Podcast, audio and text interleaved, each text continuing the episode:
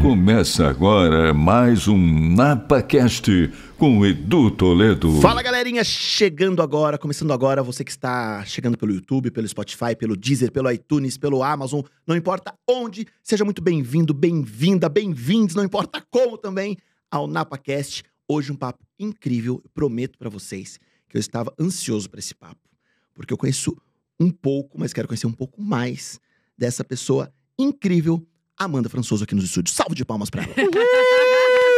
Bem-vinda! Amanda! E aí, galera, tudo bem, Edu? Que Obrigada. delícia te ter aqui. Que Adorei incrível, também. Que incrível, que incrível. É mágico isso pra mim. Que bom. De verdade. que De bom. trajetória, de tudo, de te conhecer mais através das, das telas, inclusive de agora, comentei contigo no- nos bastidores, até de a Elis, que foi no seu, no seu programa, uma Pois grande é, amiga. nós tivemos muitos É. amigos em comum, Em né? comum, Passeando aí, pelas nossas passeando. entrevistas. É, isso E é, é tão incrível. bom. É tão é gostoso entrevistar, né, É Edu? bom Eu amo entrevistar. Eu, eu tô aprendendo. Ah, tá. Tá difícil. tá difícil. Eu, eu tento.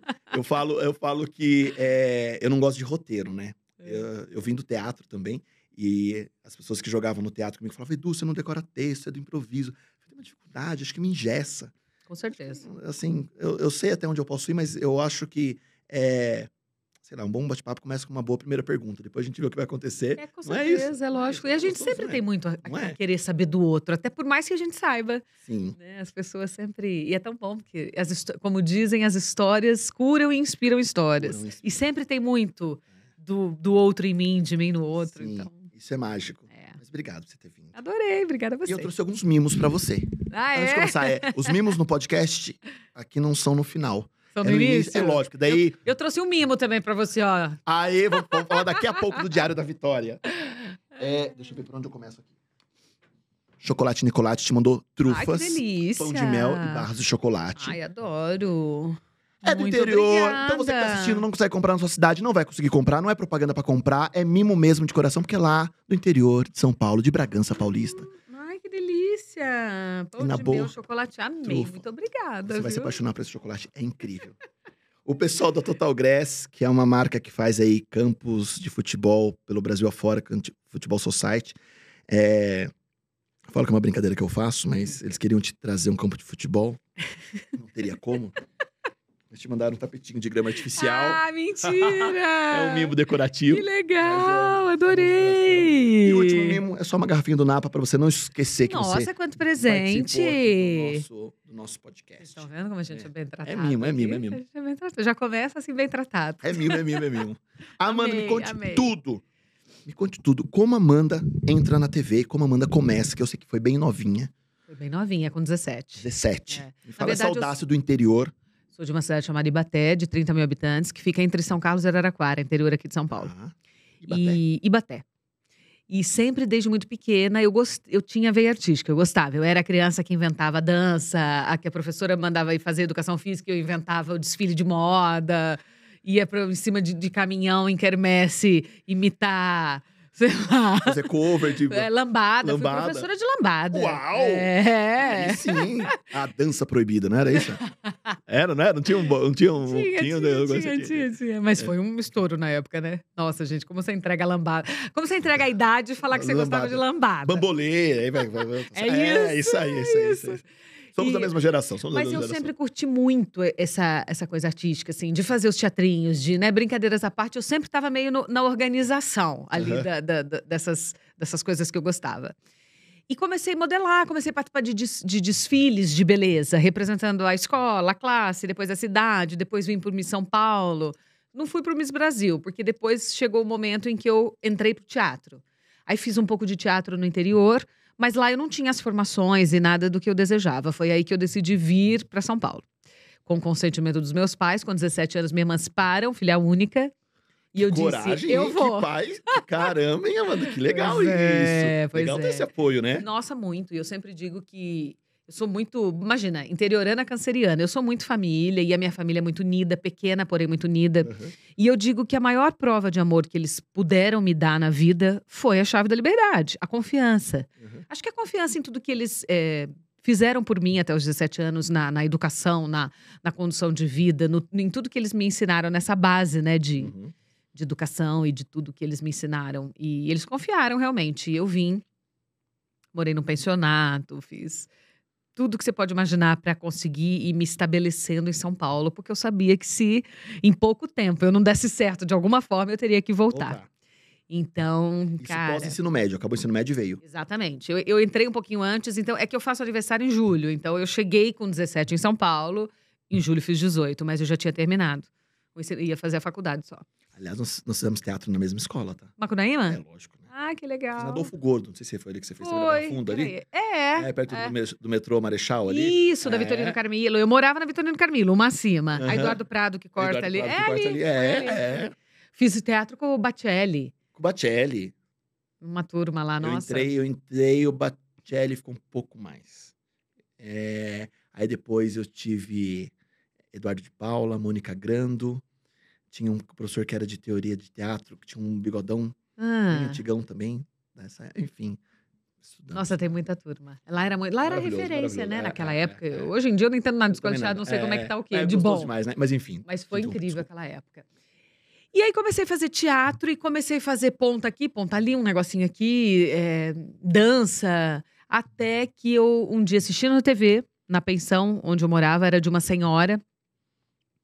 E eu não tinha TV no meu quarto, não tinha nada, tinha uma cama só. E aí, quando chegava domingo à noite, me dava uma depressão. Aí ela falava, Amanda, vem assistir TV aqui comigo tal. E eu ia. Uma senhora de quase 80 anos. E aí ela. A gente estava assistindo. Aí o Silvio falou. Gente, a partir de amanhã, inscrições abertas para um programa novo que eu vou trazer de fora. Vai chamar 50 estrelas. Então, se você é jovem, é menina, é comunicativa, sabe dançar, sabe se expressar, dararara, espero vocês. Tal. Imagina, na segunda-feira. E a dona, dona Francisca, Amanda, você tá vendo? Eu, cara, que oportunidade, eu vou lá. Na segunda-feira, eu já fui lá para. Era no Carandiru, né? Na época, lá em Uhum. Santana, né? A na Taliba Leonel, o Taliba Leonel, SBT. famoso Taliba É. E aí, uma fila de 12 mil candidatas. E eu fui passando pela- pelas, pelas, pelos testes, né? Passando, passando. E de 12 mil caiu para 8 mil, 5 mil, 4 mil, 3 mil, 1.500, tarará, até que chegamos nas 50. Aí é, decidimos, decidimos. O Silvio decidiu que o programa chamaria-se Fantasia, não 50 Estrelas. É uma edição de fora. Tinha um porquê disso, será? É, o 50 Estrelas é o nome que ele tinha fora do Brasil. Aham. E aí eu acho que no momento em que chegou aqui, sim, não sei o porquê, ele mudou. E tinham quatro apresentadoras e 50 bailarinas. Eu entrei como bailarina. Nós estreamos dia 12 de de... 2 de dezembro de 97. E Edu foi um programa que marcou história na TV brasileira, Sim. porque ele foi, eu me lembro que nas duas primeiras semanas de programa, ele foi o primeiro precursor do 0800 0900 no Brasil, junto com Você Decide da Globo. A gente entrou com essa novidade de premiação, falar ao vivo no telefone Jogos, né? jogos. E aí a gente dava tudo: carro, moto, viagem, dinheiro, prêmios de todos os tipos. E aquelas meninas, imagina, 50 meninas Meninas dançando tal. Era. é. Foi um programa muito. Até hoje, olha, eu tô falando de 25 anos atrás. Aham. As pessoas me encontram, E sejam disso. mais jovens, da minha idade ou mais antigos, e dizem: Nossa, mas eu lembro muito de você no Fantasia. Eu adorava você no É Fantasia. porque eu acho que a estratégia também que a gente tem que dar o devido valor foi uma forma de prender a pessoa na TV, né? É. Porque a pessoa fala assim, eu quero adivinhar o que que é. É. Ah, nas palavras, É. ah, o que é o jogo, né? enfim. E não era pra criança. Sim, Era no horário que o adulto podia, claro. né? Então isso era, isso, isso foi muito Era quatro da tarde. a, a estratégia foi muito boa. É. É. E, to- e todo mundo que participava, era só você ligar. Imagina, o prêmio chegava na tua casa, podia ganhar um carro, quer dizer, né? Muita sacada. Era muito legal. E aí, eu ia te dizer isso, que nas duas primeiras semanas de programa, as linhas da Grande São Paulo congestionaram. Quem estava em Santos não falava com quem estava em Campinas, em Jundiaí, não falava com quem estava em São Paulo, no Guarujá. Travou. A gente teve uma coisa de telefonia mesmo. E capas de todos os jornais, revistas. Foi um grande sucesso. Nós tivemos o show Fantasia, que a gente cantava. A Isabela, que esteve aqui, minha grande amiga, era uma das principais cantoras do, do grupo. Eu não sabia disso. Era, Ah, é? era. Não sei se ela conta muito isso, mas eu, como amiga, tenho direito, sou reservada no direito de falar. Porque ela sempre teve uma voz bonita. E a Sabrina, então a gente tinha o time primeiro que cantava, a gente também cantava, todo mundo, e a gente fazia shows. Era muito legal. Foi uma fase muito, muito, muito especial. E foi assim que começou a minha trajetória na televisão. E eu dancei pouco tempo um mês e meio, dois meses. E um belo dia o Silvio chega no estúdio, do nada, sem que a gente tivesse a menor ideia, e diz: Olha, uma das apresentadoras, eram quatro, a Valéria Balbi, vai sair, vai voltar pro jornalismo, não se adequou ao programa de entretenimento. Então abriu uma vaga para Ele apresentadora. mesmo falando. Ele mesmo. Então nós vamos ter teste com todas as bailarinas para escolher uma nova apresentadora. Só que não são só as 50 bailarinas que farão o teste. Vem aí Galisteu, Cátia Fonseca, Solange Frazão, vieram artistas já consagradas, é, Cláudia Troiano, enfim, tinha uma turma lá já consagrada para fazer teste também. E, e aí fez teste com todas as meninas tal, e me escolheu. Ele mesmo me escolheu. Ele. É. Na verdade, entrei nessa leva e eu e Tânia Mara, que hoje é cantora, Sim, enfim. sim, sim, É, ela sim. era bailarina também. Então, eu entrei, depois ela entrou, entramos meio que juntas, assim, no, no- mesmo período. E, e sem preparo nenhum. Imagina, o teste foi numa quinta, na segunda a gente começou ao vivo, num programa diário, todos os dias, na segunda maior emissora do país. Aprendendo na marra mesmo ali, vambora, e vai dar tudo certo. E... Como é esse choque do Silvio de falar, ah, está aprovado, ou encarar? Que é um peso, né? Pensando, Assim, porque quando você fala do, da menina arteira, de fazer o desfile na escola, enfim tal, Sim. brilha seu olho. Sim. Me faz pensar que, putz, nessa época, Silvio referência em comunicação, Claro. como até hoje. Claro. E aí surge. Ah, foi muito ali. especial, né?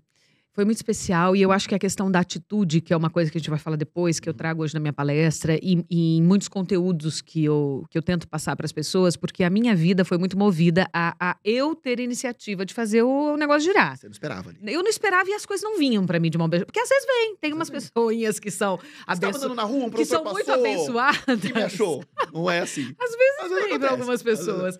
Assim, eu sempre tive muito a, a mão de Deus na minha vida, eu não posso nem, di- nem me dar ao direito de dizer que não.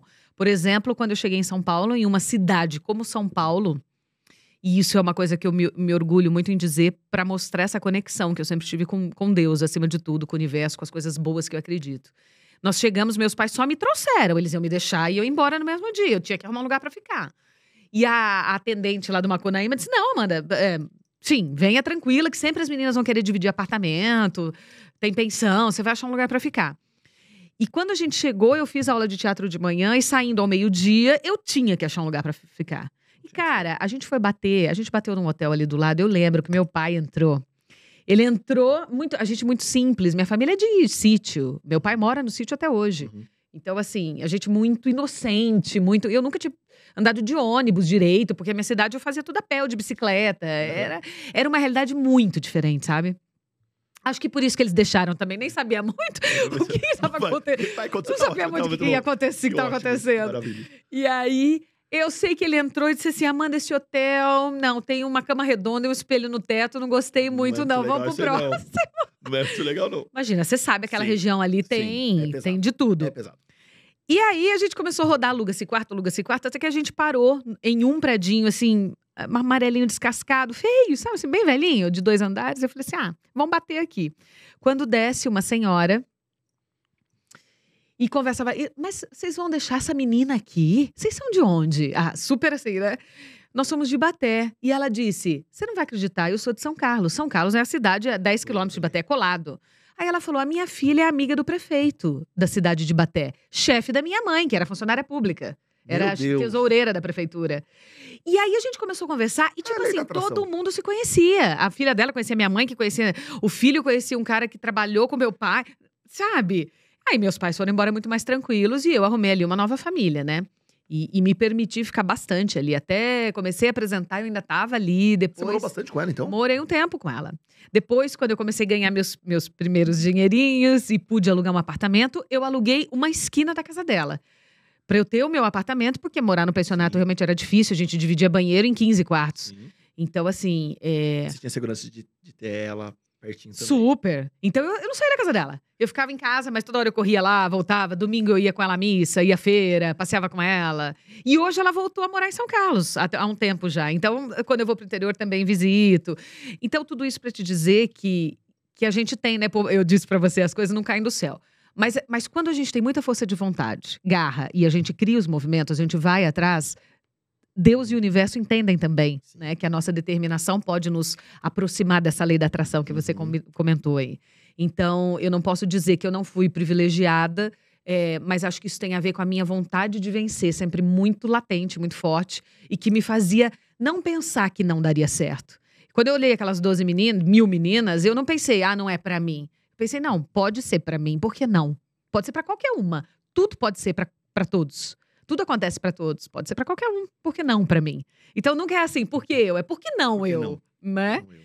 E Engraçado você ter essa fala é, com uma menina do interior nova, que, né, enfim, é, talvez em alguns momentos até que referência eu tenho, né? Porque eu sim, eu não tinha. centro. Eu era né? muito ingênua, muito inocente, assim, de, de coração. Uhum. Mas eu sempre fui um pouco à, à- à frente do meu tempo, avante, assim. Eu sempre, eu tinha certeza com a minha avó, conta, eu, eu passei muito da minha infância com ela, porque meus pais trabalhavam tal, eu fui meio criada com ela.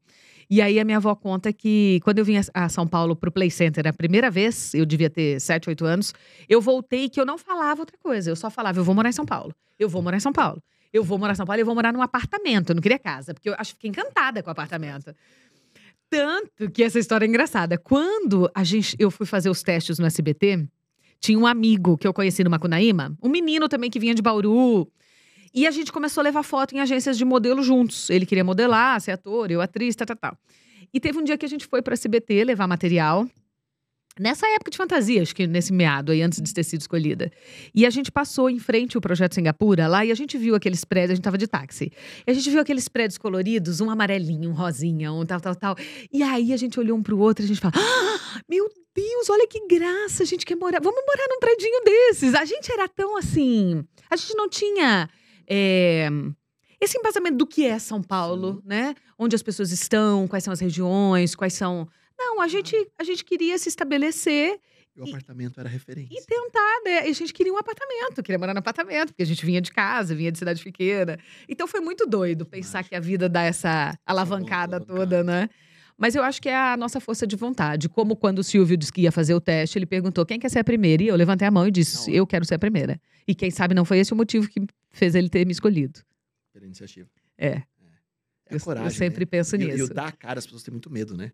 Eu falo que desde a infância, né? A professora fala, quem tem dúvida, ninguém levanta a mão, né? É mão, verdade. Ninguém levanta a mão. Espera o intervalo e vai Espera. perguntar, né? É, não é? Eu acho que as pessoas têm esse... esse, esse Medo do julgamento. É, né? o- De passar por. pré-rótulos, Ridículo. Né? Ah, eu vou É. julgar. Será que eu vou perder a oportunidade em função disso não? É. E aí, Amanda, fica quanto tempo no Fantasia? Fantasia, a gente ficou acho que dois anos. Aí entrou a Carla Pérez para apresentar, que foi o momento que a gente saiu, e eu estava comentando com você nos bastidores, que entrou uma outra turma para Fantasia. Mas aí eu fui puxada para os programas do Silvio, Tentação, Telecena, apresentava ali com ele, ficava meio de auxiliar de palco, ficava ali direto com ele. Depois disso, eu rodei as outras emissoras. E aí fiz programa sertanejo, de agronegócio, Lembro Fiz programa é, feminino, fiz bastante programa feminino. Fiz programa de entrevistas com artistas, bastidores. Acho que isso foi, foi o que eu mais fiz durante a minha vida toda, em, Ganhou mais calo, né? em diversas emissoras.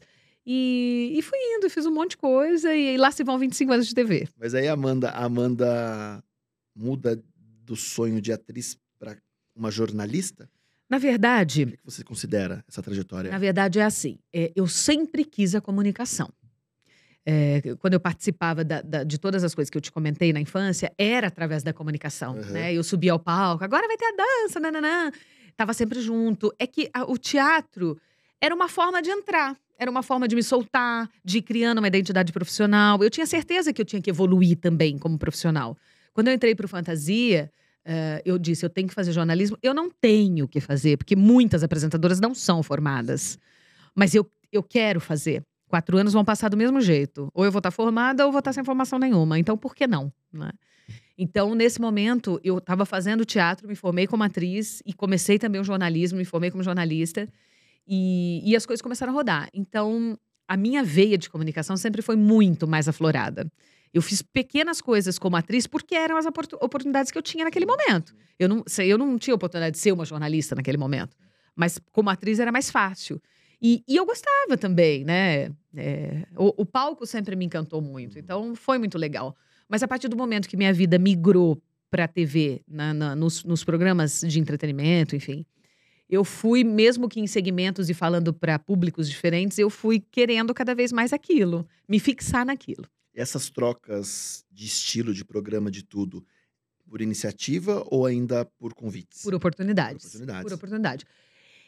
Edu, eu gosto de tudo. Se você disser assim, qual é o programa que você ama fazer? O Fantasia, que era infantil, é game, eu amei fazer. Os femininos que eu fiz, eu amei fazer, porque são programas que. São programas de entrevista, onde você aprende muito. Você fala com um cardiologista, mas você fala com artesão, e você fala com, sabe, o cara do, do barman, e você Uhum. entrevista uma banda de música. Então, Eu acho que um programa diário feminino, nossa, eu me lembro que algumas vezes que eu fiz uma temporada longa de programas assim, eu, eu sempre falava pra minha mãe: Nossa, eu sei o assunto de qualquer assunto que uma pessoa traga, eu tenho alguma coisa pra dizer. Vira uma pós-graduação, né? Vira uma pós-graduação, você aprende todos os dias muito. Você fica ali duas, três horas falando com os melhores profissionais de várias áreas. São consultas gratuitas para o público que você intermedia, mas você Nossa, aprende. formação é incrível, né? Você aprende. Uhum. Então eu amava. Como amo música, como conheço de tudo que você pode imaginar, de funk, de arrocha, de axé, a sertanejo, a rock, a... já fui para fora do Brasil, já fiz entrevistas, Alan Jackson em Barretos, já intermediei coisas grandes, então coisas que talvez não fosse o meu trabalho eu não teria Sim. chegado nem perto. Então Demais ouvir isso, Amanda. é muito legal. Muito legal. Então eu acho que como, apres- como comunicadora eu falo para família, Uhum. né? Eu não me um programa feminino o homem também assiste, um programa de música todo mundo assiste, uma criança pode assistir, um. Então eu acho que a minha intenção é que quem venha comigo, quem entre saia melhor do que entrou, né? Seja por um, sei lá, uma informação, um entretenimento, mesmo uma distração, porque a televisão serve para isso. E, e independente do estilo de programa que eu faço, eu amo o que eu faço. Eu tenho um tesão gigante no que eu faço. Independente se eu tô seu olho de falar. como mestre de é cerimônias, ou se eu tô num- numa publicidade, ou se eu tô num palco, numa palestra, ou se eu tô na massa. televisão. Na rede social, né? Até, Até na rede social. no Instagram, é, enfim, tal, é, que é o nosso grande programa de TV, né? O nosso auditório são os nossos seguidores, Sim. né? É o nosso grande Essa- programa. e e falando nisso, essa mudança hoje, você entende como um ganho?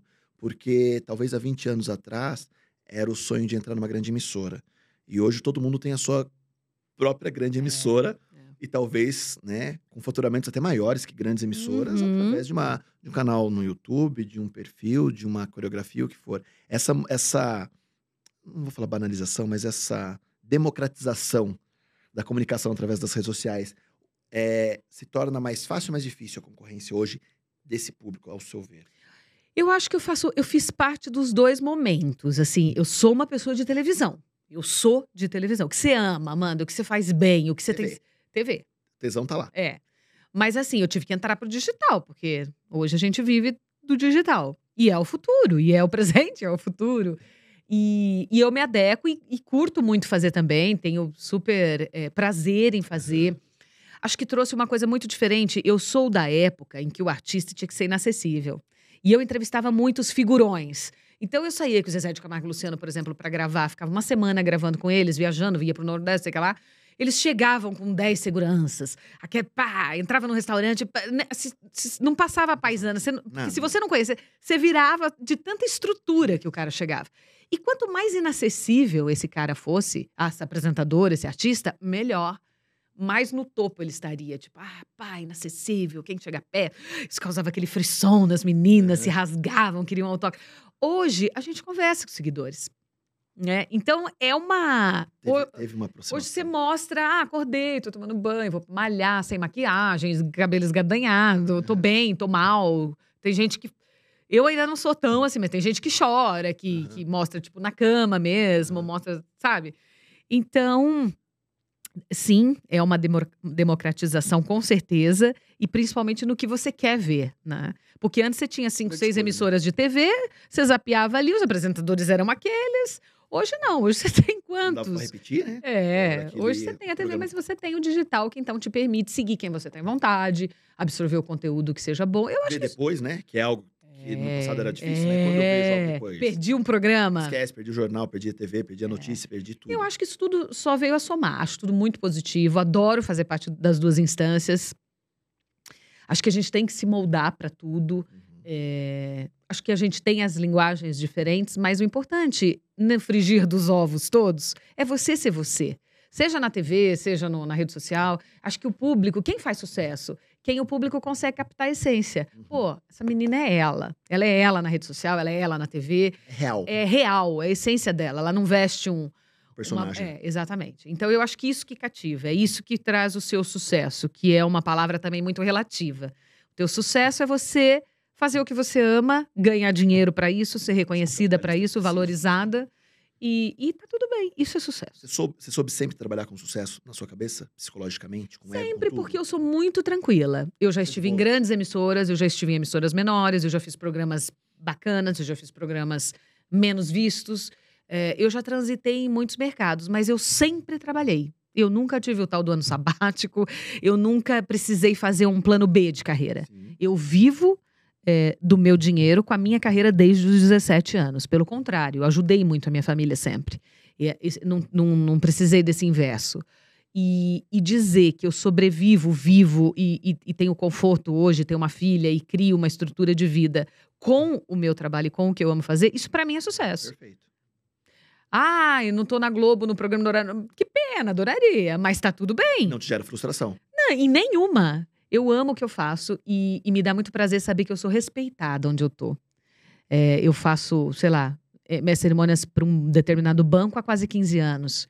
Então eu digo, gente, puxa vida, é, é um banco que poderia ter qualquer grande estrela no palco fazendo o seu. Então, se eles confiam e acreditam isso a mim, eu tô citando um de Sim, tantos sim, sim, clientes que eu tenho. Então, eu acho que isso me traz. É, é, é muito gratificante. Isso me traz realmente a paz de entender que eu tô onde eu tô hoje, amanhã eu tô lá, depois eu tô aqui, depois eu tô lá, eu tenho um público fixo que tá comigo em todo lugar. Acho que a rede social eh, nos faz abraçar ainda mais gente, gente nova, gente que quer ouvir também um pouco de.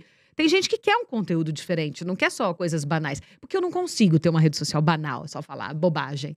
Assim, não, não faz parte de mim, sabe? Não são seus valores. também. Não. Eu acho que é muito legal. É, dou risada, mostro minha filha, brinco, ok. Mas eu sempre tenho uma palavra pra alguém que entra, assim, porque eu acho que a gente precisa disso. É legal e sou muito eu.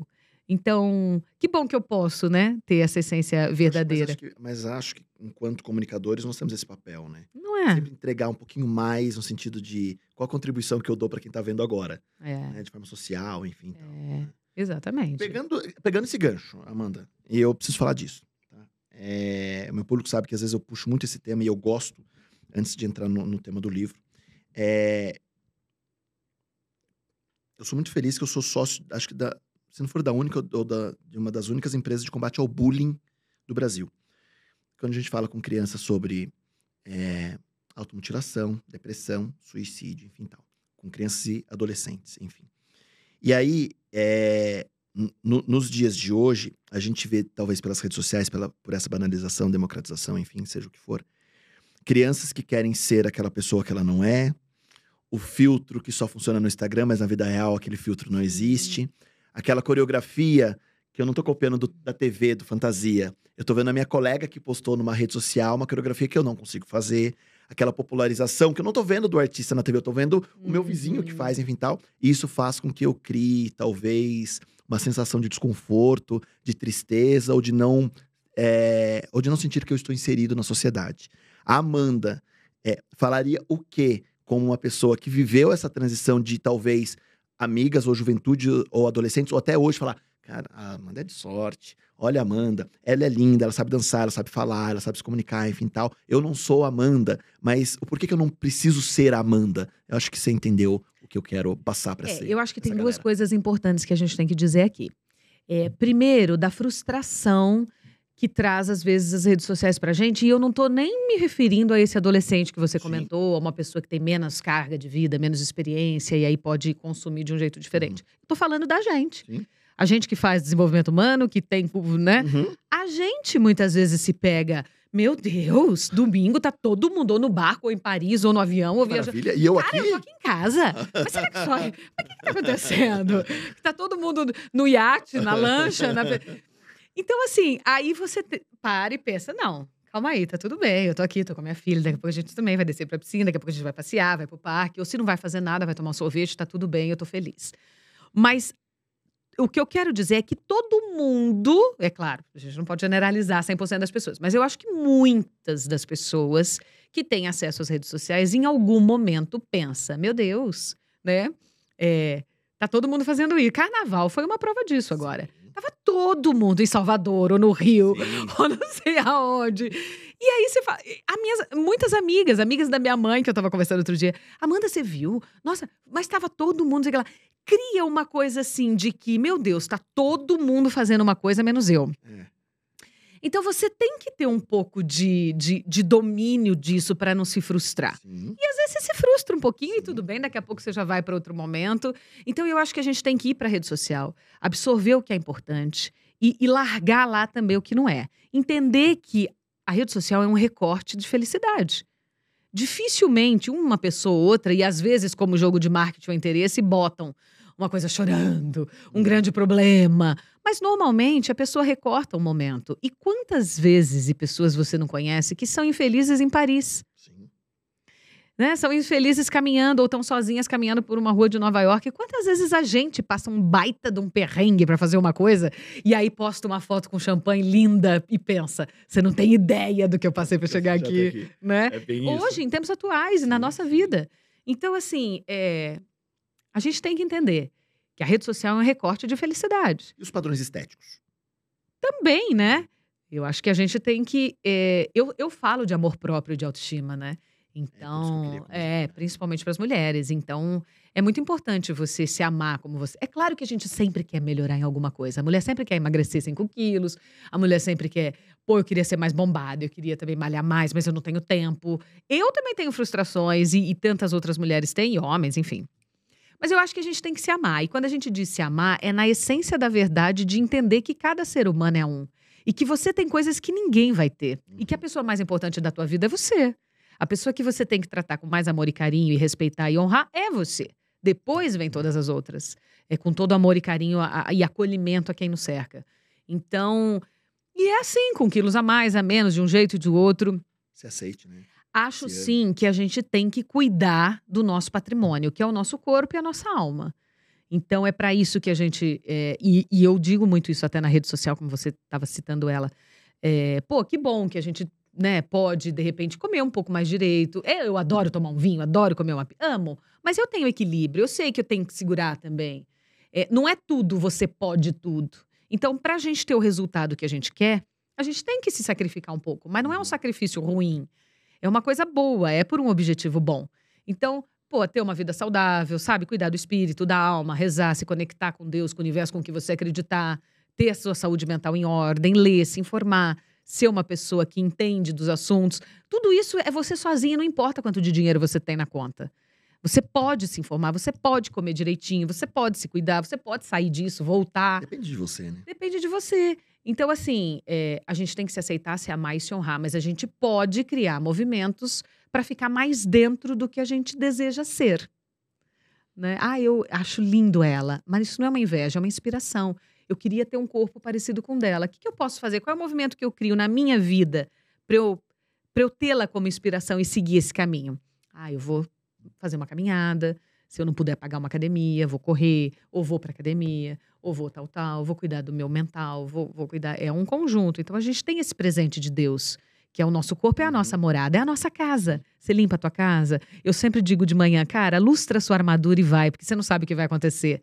E é fogo, porque o dia que você sai destrambelhada é o dia que você encontra alguém, é o dia que você não tinha que dá, estar. Não era, não era. Então, assim, pô, não custa. Você tem aí a tua Sai casa. preparado, sai preparado. Mostra a sua armadura, sabe? Uhum. Não- A mulherada, dá uma, sabe, aneladinha no cabelo, passa um batonzinho, dá um jeitinho e sai linda. É pro outro, é pro padeiro, é pro cara da escola, é pra. Não, é pra você. É pra você ele olhar no espelho e gostar do que você vê.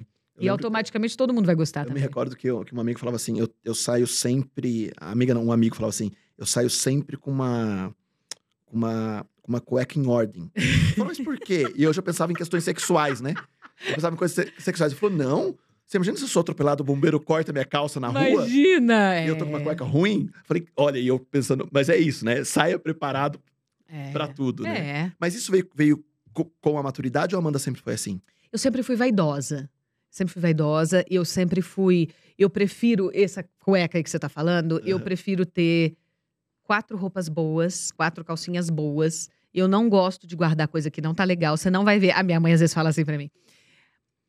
Ah, me dá uma bolsa mais velhinha e qualquer uma que eu vou, não sei. aonde." Mãe, não tem. Não tem bolsinha velhinha. Não tem nada velho aqui. A gente mantém. Eu posso ter pouca coisa, mas o que eu tenho tá em Tá ordem. em ordem, tá bonitinho. Eu sou a coisa que gosto das coisas em ordem. Eu sou a pessoa organizada, que tenho a casa em ordem, que tenho a minha vida em ordem. Então eu sou esse tipo aí. Você não vai me ver. Você pode me ver mais simples, sem maquiagem, de chinelinho, amo. Mas você vai ver tudo meio certinho. Eu outro dia eu tava lendo uma entrevista de uma ela é uma stylist, é uma pessoa que eu gosto bastante. Hoje ela fala muito de comportamento e tal. E ela disse, ela, ela tava dizendo pro público dela e fez muito sentido pra mim. Ela falou assim: "Eu não tinha dinheiro numa época que eu comecei a trabalhar numa loja bacana. Ninguém sabia como era a minha condição, mas eu sabia. Então, mas eu não podia, por exemplo, estar sem fazer as unhas, com a unha toda descascada, porque isso é, passava uma imagem de que eu não valorizava o meu trabalho, eu não dava o melhor de mim naquele trabalho. Então, uma vez por semana eu não almoçava. Com o dinheiro do meu almoço, eu pagava manicure para fazer a minha unha. Eu não ia morrer de ficar um dia na semana sem almoçar.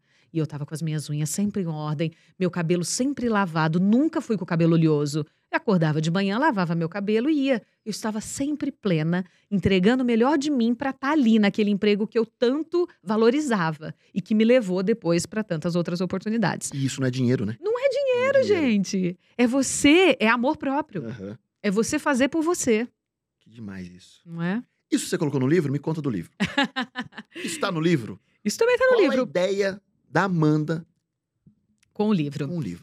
É, esse livro a gente chama de escrita terapêutica, né? Ele não é um livro que você vai ler do começo ao fim. Ele é um livro que você escreve comigo. Então ele tem as páginas aqui é, em, em branco, assim, com as linhas aqui para você escrever. E Que mesmo legal. no- é, ó, diga aqui três motivos de sua gratidão hoje. Ah, o que, que você viu nas redes sociais que mais te chamou a atenção Tem hoje? aí, Porque tem aí, tem. tem. Cada dia tem uma coisa diferente. Qual é a sua frustração? Então aqui você coloca, é, resumindo, é um livro para que você possa perceber mais as pequenas vitórias de cada dia. Porque você é obrigado todas as noites. Obrigado sim, se for fazer certinho. Sim. Todas fica na sua cabeceira, todas as noites antes de dormir, você vai ter que escrever três motivos que fizeram o seu dia ser feliz ou motivos de gratidão hoje. E tem dia que a gente acha que não teve nenhum motivo. Nossa, mas hoje o dia foi tão ruim. Olha, uma pessoa falou, né, brusco comigo, o outro não sei o que lá, me fecharam no trânsito, minha filha machucou o dedo. E tem dia que parece que não foi um bom dia. E aí você para e diz: "Não, mas puxa, o sorriso daquele senhor no elevador, meu Deus, com aquele olhão azul, que foi a coisa mais linda do mundo. Puxa vida, mas a professora da minha filha me fez um elogio, disse que ela é educada, que isso vem de casa. Puxa vida, eu assisti um filme e aquela frase ressignificou uma coisa que aconteceu semana passada pra mim. Então você começa a ver que você tem sim muitos motivos para agradecer e você tem que escrever e a escrita é terapêutica, né? Total. A escrita é maravilhosa. E aí, é, você planeja também o outro dia abaixo. Você escreve como foi o seu dia e planeja o próximo. E a gente tem que ser organizado e planejar o próximo dia. Senão a gente não faz o que precisa ser Nós feito. latinos temos uma dificuldade nisso, né? Eu sou muito. Eu, eu, eu sempre à noite, antes do meu livro, eu tenho a minha agenda de papel, que eu Você é do amo. papel. Sou do papel. Ainda bem que eu não vou falar que eu sou da época da datilografia. Pam, pam, pam, pam. Não, não, não, eu já sou um pouco pra frente. não, não. Mas eu amo, eu acho muito importante. E aí eu escrevo amanhã, até pra quem eu tenho que ligar. Porque, cara, é muita correria, você não lembra. Às vezes eu tenho que falar uma coisa com a minha mãe, eu escrevo, falar com a minha mãe, tal, tal. Ligar, mandar mensagem, mandar e-mail, prospectar um trabalho, vou. O que, que eu quero, tal coisa? O que, que eu posso fazer? Qual é o movimento pra chegar naquilo? É mandar e-mail, é ligar, marcar café, falar com fulano, ciclano, como é que eu chego, bababá. Vou fazendo. No outro dia eu acordo e, ó, Vai lá. pau na máquina, fazer, só focada. Então você tem que criar essa Muito organização. E antes de dormir é importantíssimo. Eu acho Bom, que vira, vira um puxão de orelha, vira um É. planejamento, porque você se é. E você se conhece, né? É um Claro. autoconhecimento também. Sim, é um livro de Pra você- autoconhecimento. Pra você, pra você se perceber. Eu digo que é uma imersão, né? É uma imersão bem mais barata do Bem que mais barata. uma. Mas você passa a descobrir muitas coisas em você. São 77 exerc- dias de exercício, porque 7 é um número cíclico, conforme diz Pitágoras, é o número da perfeição. Sete. São as notas musicais, as cores do arco-íris. Sete é um número muito importante. Eu nasci sete do sete também. Ah, Puxei entendi, sardinha um pouquinho pro meu entendi, lado. entendi. E, enfim. E fora esses 77 dias de exercícios, você tem textos e você tem. ah, sei lá, aproveite o espaço para desenhar a sua família. Você tem alguns exercícios também fora o escrito. Olha, viver, qual o significado de acordar todos os dias? E aí você escreve. Aqui a gente fala de dinheiro, de independência financeira, de significado do trabalho, de ser bem-sucedido, de maternidade, pertencimento, culpa, merecimento, passado, futuro, pessoas- família. Você faz um puxão de orelha e um tapa na cara, então. Não é? É, é Tem isso. Diário da Vitória. Que esse é seu, tá? Obrigado. Que, que incrível, Amanda. E eu me coloco dando a, a mão à palmatória. Eu tenho uma dificuldade enorme em, em escrever. Vai escrever, vai me marcar pra eu ver o que tá Vou. fazendo. Escrever, em ler. E, e- e- é muito importante isso, porque às vezes a gente acha que não tem tempo, que são as nossas crenças limitantes que nos sabotam todos os momentos. Mas né? pra deitar e ficar no celular a gente tem, né? Tem. Ociosidade a rodo. É, E tem. Então, há tempo para isso sim. né? Mas o tempo pra gente se conhecer não. E a gente se perde nesse autoconhecimento. E é? tudo que a gente se organiza, tipo, hoje eu tenho algumas organizaçõezinhas que eu não tinha antigamente. Então, assim, eu acordo e faço uma oração. Eu tenho um livrinho de orações que são também três meses. Você faz, sei lá, um- um- uma coisa que você queira, ou uma, uma gratidão, ou um, enfim, um projeto que você fica, sabe, é, se alimentando daquilo. Uhum. E eu, no começo, eu ficava, nossa, meu Deus, já tem que fazer isso de novo. Ai, meu Deus, não vai dar tempo, eu tô atrasada. Ah, Parece que era um martírio pra mim fazer aquilo. Você pode, claro, fazer ao longo do dia, à noite, mas às vezes você deixa muito pra noite, às vezes passa. Então eu gostava de, era a primeira coisa que eu gostava de fazer. Eu fui criando um hábito e aí é isso, é como a academia. A gente odeia às vezes no primeiro momento. Mas Mas tornar é o hábito. É legal. É o hábito. Não tem que Forçado é pensar. chato. Não O tem que hábito é pensar. Você acorda e vai fazer. Não tem que pensar. Tem dia que você não tá afim de ir pro trabalho, você tem que ir. Você não pensa.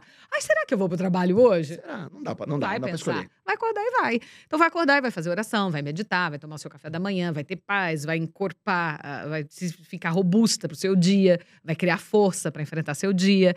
No final, chega aqui, vai fazer seu exercícios e acabou. É isso. A gente tem que ter um pouquinho de regra. E olha que eu sou a favor do ser feliz, hein? Eu falo muito isso com a minha filha. A, a babá dela diz assim pra mim: o lema aqui nessa casa é ser feliz, porque eu sou assim. Pode dar sorvete de quarta? Pode. Quarta, depois sábado a gente dá de novo.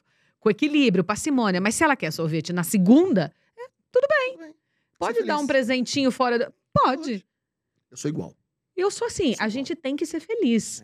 Mas é claro que se a gente não criar nenhuma regra, a gente não consegue também evoluir no sentido de criar resistência para as coisas. Então, pô, quero ler um livro. Eu tenho que ter uma regrinha de pensar, nossa, tem que ter um momentinho de ler o livro, porque senão você não lê. Não lê. Eu quero fazer tal coisa. É a questão da academia, que pra mim é desafiador. Eu não gosto de academia. Então eu, eu tenho que criar meio que, não, gente, eu- vamos. Eu preciso. Eu preciso, preciso. é isso, é vida, É é vida. isso.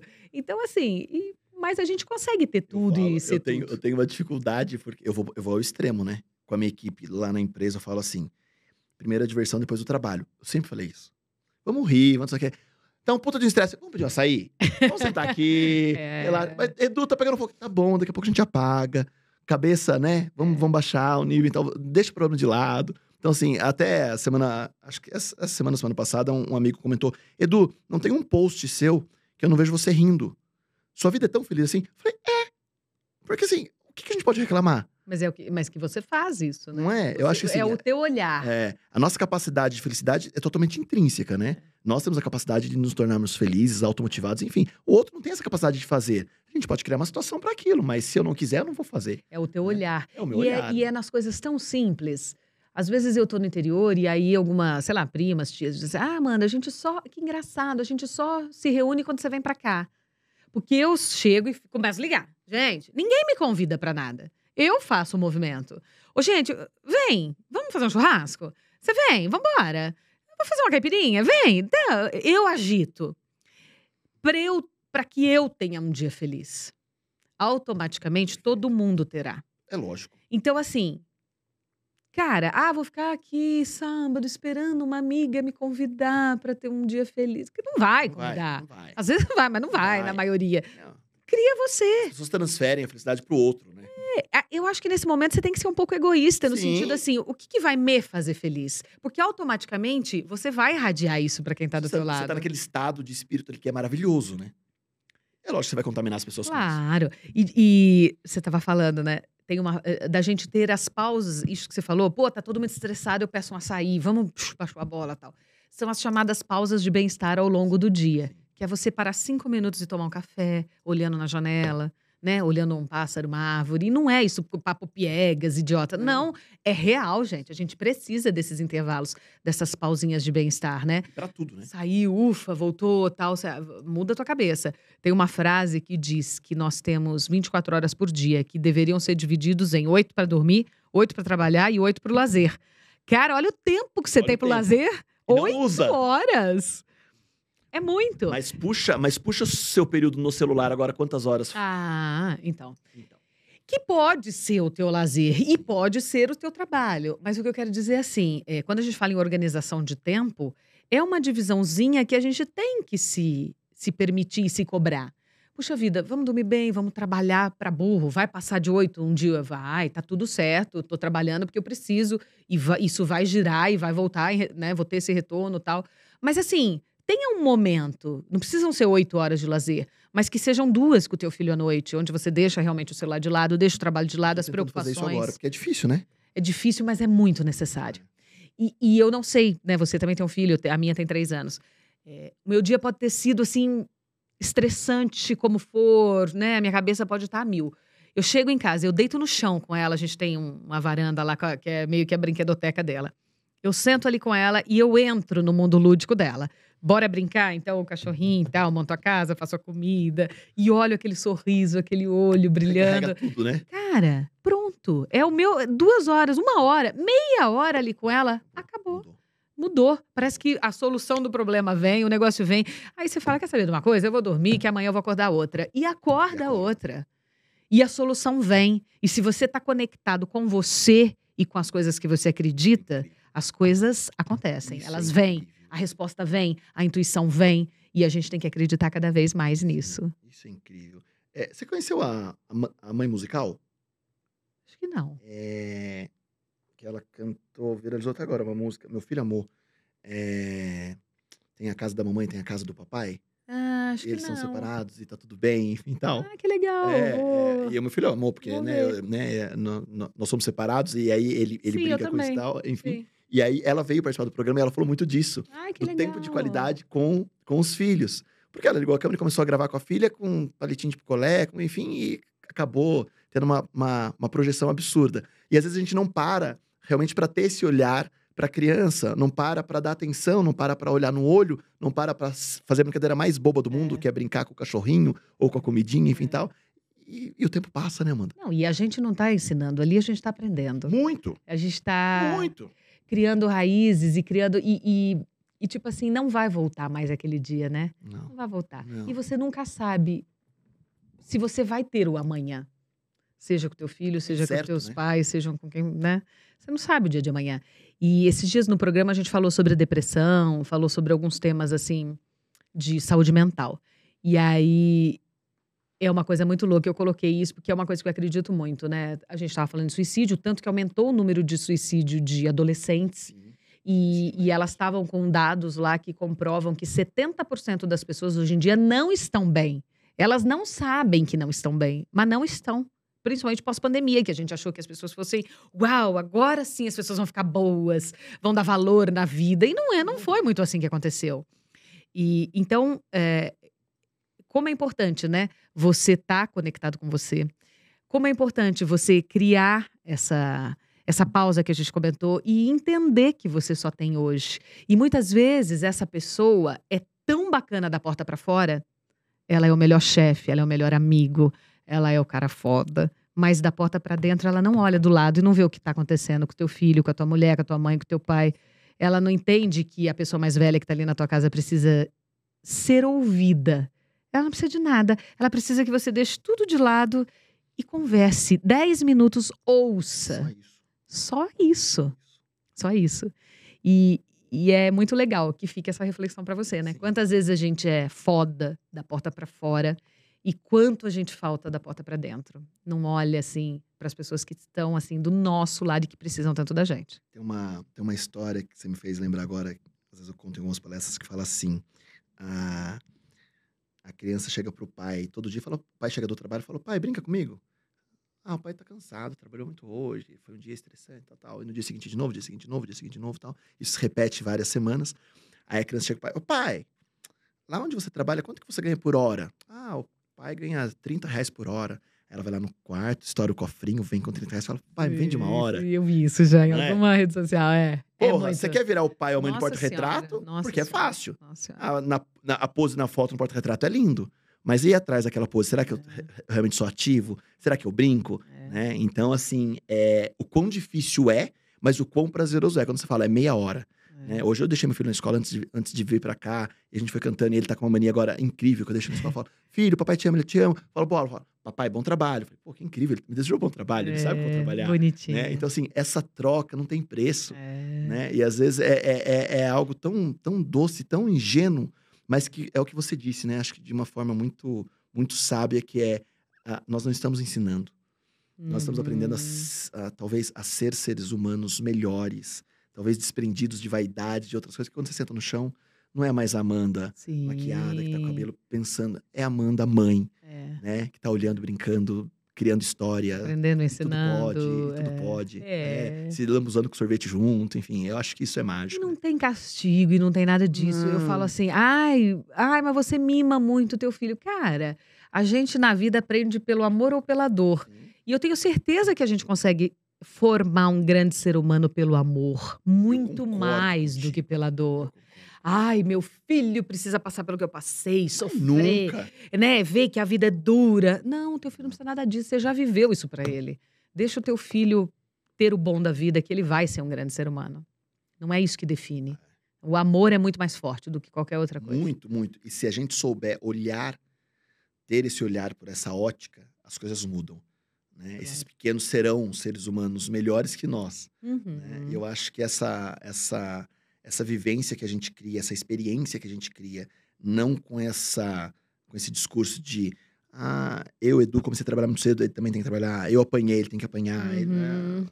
nada, nada, né? A- acho que a, a magia da criança tá nisso. Eu digo isso porque, e, e tendo esse papo contigo, me faz pensar nisso, né? Quan- enquanto pai, enquanto mãe, o quanto nós nos desconstruímos, se soubermos, lógico, de uma maneira positiva, de, de saber como lidar com o mundo. E é por isso que é tão importante a gente se conhecer. Ah, esse papo de autoconhecimento é Não. babalá. Não, não é. Não, Sabe por quê? Porque a gente tem que ressignificar, porque há uma tendência da gente modelar o que Sim, aconteceu com a gente. Sim. Então, o cara que apanhou do pai a vida inteira, ele pode ter a- o, o, o, o ímpeto de, de querer Sim. bater. E, e aí não tô nem falando só físico, bater quando eu digo talvez até com palavras, né? Se ele foi agredido verbalmente e o pai falava, você é burro, você é tal. Ele, ele, ele tem uma. É o modelo que ele Sim. aprendeu de pai. Então é muito normal que ele se modele. Sim, isso. e nem sempre isso se repete. Sim. Né? Às vezes você quer ser um pai totalmente diferente do que você teve, às vezes você acha que o teu é maravilhoso, e às vezes você não tem a dimensão, porque você não se conhece, de que você tá fazendo, porque tudo que você não gosta na tua mãe, você é mil vezes pior. Sim, Tudo que você não gosta em alguém, você é mil vezes É, pior, especialmente nas pessoas que você é convive. bem isso. Então, e você não percebe, é inconsciente. Então, por isso que é importante a gente se conhecer, porque quem se conhece se cura e ressignifica. Puxa vida, meu pai me falou palavras tristes a vida inteira, me bateu, minha mãe fez isso, fez aquilo, eu não tive uma infância feliz, tal, tal. Pô, meu filho. Não, vamos ressignificar tudo isso. Mas isso fez com que eu me tornasse um ser humano melhor. Eu faço isso- eu falo isso na palestra, né? Eu tinha, quando criança, eu tinha um problema com os domingos. Assim, porque eu tinha. é, meus pais tinham algumas questões, e aí domingo era um dia que eles estavam em casa e às vezes brigavam, e, é, né, como diz a família italiana, que prato voa no domingo. Aham. E aí eu pensei, meu Deus, é, eu nunca vou gostar de domingo. E eu ressignifiquei. Domingo hoje é um dos dias que eu mais gosto. É o dia que eu vou tomar sorvete com a minha filha. É o dia que eu tiro pra fazer nada. É o dia que eu vou pro parque. É o dia que eu vou andar de Demais. bike. Então, assim, seja o que for, né? Você o- o- o significado que você dá às coisas. A tudo que te acontece na vida, você pode ser vítima do que te acontece, você pode modelar o que te acontece, ou você pode ressignificar o que te acontece. É Perfeito. isso. Perfeito. É... eu- Nossa, tá incrível te ouvir isso que tá me passando um filme. Você tá me contando, tô ouvindo um... tá vendo um filme. Eu, sou- eu sou um caçula de seis irmãos, né? Minha mãe, esse ano, minha mãe completa 84 anos de idade. Bebe a cachaça, come o torresmo. É, Mas eu nunca tive uma, um carinho físico ou verbal do meu pai e da minha mãe, por serem... Eu nasci, meus pais tinham 45 anos, né? E eu sou um cara extremamente amoroso, carinhoso, gosto de pegar, abraçar, tal, tal. E uma vez eu perguntei pro meu psicólogo, falei, por que, que eu sou assim? Eu falei, então, a gente não pode falar que é porque você não teve. Talvez pra você faz sentido. Mas se também não foi porque não teve, tá ok, né? A gente tá falando da positividade. O É. problema é o inverso. Né? Ah, eu bato. Eu bato porque é porque eu bato no meu filho, porque é porque eu apanhei. Uhum. Então, e é eu- assim que eu virei um grande ser humano, é, É, assim que é, cria. É, eu virei, eu virei, é, eu virei um grande homem porque eu apanhei muito do meu pai. é. Não, É. não, não. Acho que o processo é esse. É. né? Eu acho que a, a, a visão que a gente tem do mundo ainda é muito, é muito, talvez engessada. Se a gente cair na ingenuidade, se torna mais E, fácil. tem- e aí também tem a. Eu tava lembrando da. Você tava falando, né, que você é do toque físico, né? E você vai também pra, lingua, pra linguagem do amor, que cada um tem a sua, né? Sim. E, é, e como quando a gente Cinco, começa a né? conversar com uma pessoa, a gente saca na hora, né? É. Qual é a linguagem de amor dela. E aí eu digo, puxa, às vezes você passa uma vida fazendo algo por alguém e essa pessoa não valoriza. E você fala, mas É meu Deus, eu simples. faço tudo pelo meu palavra de funcionário, pelo meu, pelo era meu parceiro. Era o presente, né? É E o você tá fala- fazendo a É. coisa errada. É. Então, acho que identificar qual é a linguagem de amor de quem tá do teu lado, seja profissional ou pessoal, é importantíssimo. Pra você dar o tiro certo. E se você não sabe, pesquise. As cinco É. linguagens do amor. É, é muito legal. é. Acho que eu falo disso aqui no livro. Fala aí. Falo, falo. É, Na minha acho- palestra é, também. Eu acho demais isso, porque a gente se acerca e as pessoas. Ah, entendi. Até onde eu posso ir? Como a gente É. pode conviver melhor? Né? A... no Bate-papo com a Silvia Design, ela tava falando disso, né? Que ela comentou assim no, no podcast dela, ela, ela comentou que é, o pai com a mãe dela, analfabetos, no interior do Ceará, enfim, tal, seis, sete filhos, nove filhos, sei lá quantos filhos, enfim, ela falou assim: a mamãe me disse, sabe por quê eu tenho um bom convívio com seu pai? Porque eu nunca de- deixei de ser a namorada dele, né? Então, assim, eu sei quão bom ele é, eu sei o que eu tenho que fazer, ele sabe como me agrada, eu sei como agrada, e nós temos nove filhos, sete filhos, e ok, né? Mas nós nos amamos, né? E, e isso é lindo de ver, Lindo. né? Porque às vezes a gente usa de não conhecer, de não saber, enfim, De não se de preocupar, não se né? preocupar em conhecer, É. é, né? Não se preocupar em agradar o outro, O né? outro, é. Isso é mágico. É, a gente tem que agradar o outro. E a gente mesmo. Porque aí vira uma, uma via de mão dupla muito Sim, legal. sim, né? sim. Não é nem se anular para fazer pelo outro, mas, mas é entender que você tem que se agradar e tem que agradar outra pessoa Tem, também que tem, tá do teu tem, lado. Porque tem. fica tudo muito mais gostoso. muito mais leve. É, é a sua fala do churrasco. Sim, né? Se eu convido no momento que eu quero estar muito feliz, todo mundo vai estar. é lógico. Se eu não tô disposto àquilo, se eu não me amar, não vou amar outro, se eu não me tolerar, não vou tolerar outro, e assim vai ser. É isso, tá? é isso. assim vai ser. Tudo que a gente faz é para nossa É nós. boa convivência. Sim, Se sim. você tem uma boa convivência com a sua ex-mulher, é, você pode até estar sendo egoísta e dizer, Sim. puxa vida, quer saber? Eu, independente, eu não tô nem aí para todos os problemas. Eu quero ser feliz, é então eu vou tratar ela bem, porque eu quero ter paz. É isso. Nós estamos é, falando nisso, né? Não tem problema nenhum verbalizar isso. Nós somos excelentes amigos hoje, né? Até teve uma fala de uma amiga no início desse ano, falou assim: "Nossa, eu passei em frente ao colégio do seu filho e achei uma cena linda. Você e a mãe dele de mãos dadas com ele levando ele para a escola". Eu falei: "Sim, porque nós seremos família pro resto da vida". Uhum. Porque todas as vezes que o Miguel for desenhar a família, ele vai desenhar o papai Eduardo e a mamãe Marcela. É. E assim, ela pode ter outro relacionamento, posso ter, vi- vir a ter um outro relacionamento, mas assim, seremos a família dele para sempre. E quanto mais a gente for amigo e conviver bem, melhor vai ser para ele, É. né? Então assim, essa, essa- esse olhar é necessário, Uhum. né? Mas nem sempre isso acontece, infelizmente, né? Então quando a gente tem essa essa essa forma de, de ver o mundo, acho que se torna mais mais fácil. Com certeza, porque a gente faz pela gente e, e, e, e vai pro outro, né? Não tem jeito. Amanda, passamos uma hora falando. A gente fala pra burro. Eu sou geminiano, eu falo pra cacete, eu sou de junho, eu adoro. Mas eu quero falar algumas coisinhas agora. É, me fala do seu programa, pra galera saber das redes sociais, e me dá o livro que eu quero mostrar pra galera depois na câmera no foco aqui. Vou assinar pra você. Brunão, Ah. prepara aí a câmera, por favor. Eu tô todo sábado à noite na TV Aparecida. Eu tenho dois projetos da TV Aparecida. Eu tenho um programa que é uma temporada de música, mas acontece em algumas temporadas. E o outro programa que é fixo na grade é todo sábado, das sete e meia às nove e meia da noite. É um programa de entrevistas também, e aí um programa super diferente do outro. Eu tento levar é, um pouco desse embasamento que eu criei hoje de trabalhar também com desenvolvimento humano além da TV. Então eu levo para a TV muitos temas. Temas como, sei lá, perdão, felicidade, motivação, independência financeira, saúde mental, relacionamento, maternidade. E tem programa que não tem nada de tema. Tem programa que é farra, música, churrasco de amigos, tem programa que é de pet shopping, tem programa que é de Legal. moda plus size, moda. Tudo pode. Tudo pode. Então ele é um programa eh, de entretenimento bem, bem amplo, assim. Um é muito diferente do outro. Eu quero convidar você, se não assistiu ainda, que assista. É todo sábado à noite, fica disponível no YouTube também. E, e as minhas redes sociais, Amanda Françoso Oficial. E o livro, inclusive, está à venda no Linktree da minha bio. Eh, você compra pela Amazon, pelo meu site. Tem algumas livrarias do Brasil, mas não são em todas. Então, eh, o caminho do online sempre é o mais prático, né? Você Entrega consegue. rapidinho. Entrega rapidinho. Você consegue o link ali. É uma parceria minha com o IBC, Instituto Brasileiro de Coaching. Com o grande José Roberto. Zé, exatamente. Diário da Vitória, o método para avaliar o dia que se encerra e planejar o dia que se inicia. E você? Avaliou seu dia de ontem e sabe o que vai fazer amanhã? Duvido! Duvido! Faça isso, que você vai ver que o desenrolar e o resultado vai ser muito melhor. Você chegar muito mais rápido aos seus objetivos. E olha que legal. pare pra pensar agora nessa frase. Eu só virei o livro pra mostrar pra câmera e ve- veio uma frase na minha cara, assim, um tapa na sua cara. O que significa vitória pra você? Você comemora as pequenas e grandes vitórias da sua vida ou não? Brunão, foca aqui pra mim, onde eu tô. Você sabe, Edu, que muita gente achou que esse livro fosse a história da minha filha, porque ela chama-se Vitória. Mas é, esse livro iria se chamar Diário da Prosperidade. E aí a gente começou, Diário da Prosperidade, da Motivação, Diário, né? Já tem o Diário das Emoções. Sim, a gente sim, queria sim. uma coisa parecida, Diário, babá. Eu falei, mas por que não Diário da Vitória? Se é uma palavra que tem todo sentido e é o nome da minha filha. Então é uma homenagem Nossa, a é ela. É, é é uma homenagem a ela, não tem nada a ver com a história dela, lógico, é, é toda essa história que a gente já falou aqui.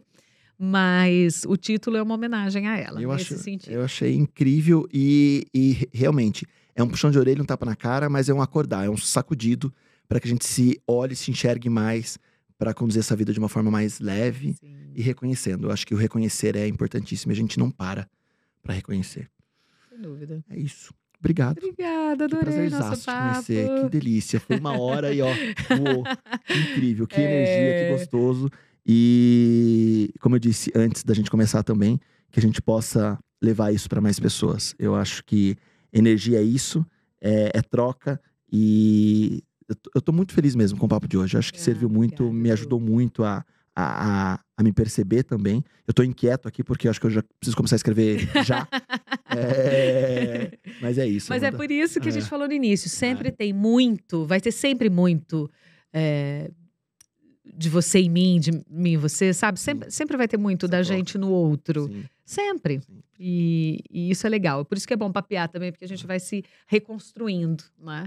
Que bom que vocês curtiram. Foi mágico. Amei também estar aqui. Foi Parabéns mágico. por todos, por todo o teu trabalho, por todos os Estamos na podcasts. Eu luta. vi muitos aí É. já. Estamos na luta. Tudo muito É, legal. Estamos na luta. E eu, eu, eu, eu preciso, vai ser clichê, meu público me, me permita isso, que eu fiz isso com o Thierry, acho que há duas, três semanas atrás o Thierry esteve aqui, a gente teve um papo legal. Eu encerrei falando disso, mas vou encerrar de novo, porque acho que faz o sentido de hoje. Nos bastidores eu falei pra você que a gente teve a, a felicidade de viralizar um, dois anos atrás, ah, logo no início do podcast, com um trecho de uma entrevista falando sobre ocitocina, que é o hormônio que a mulher libera no momento de parto, mas que todo mundo tem.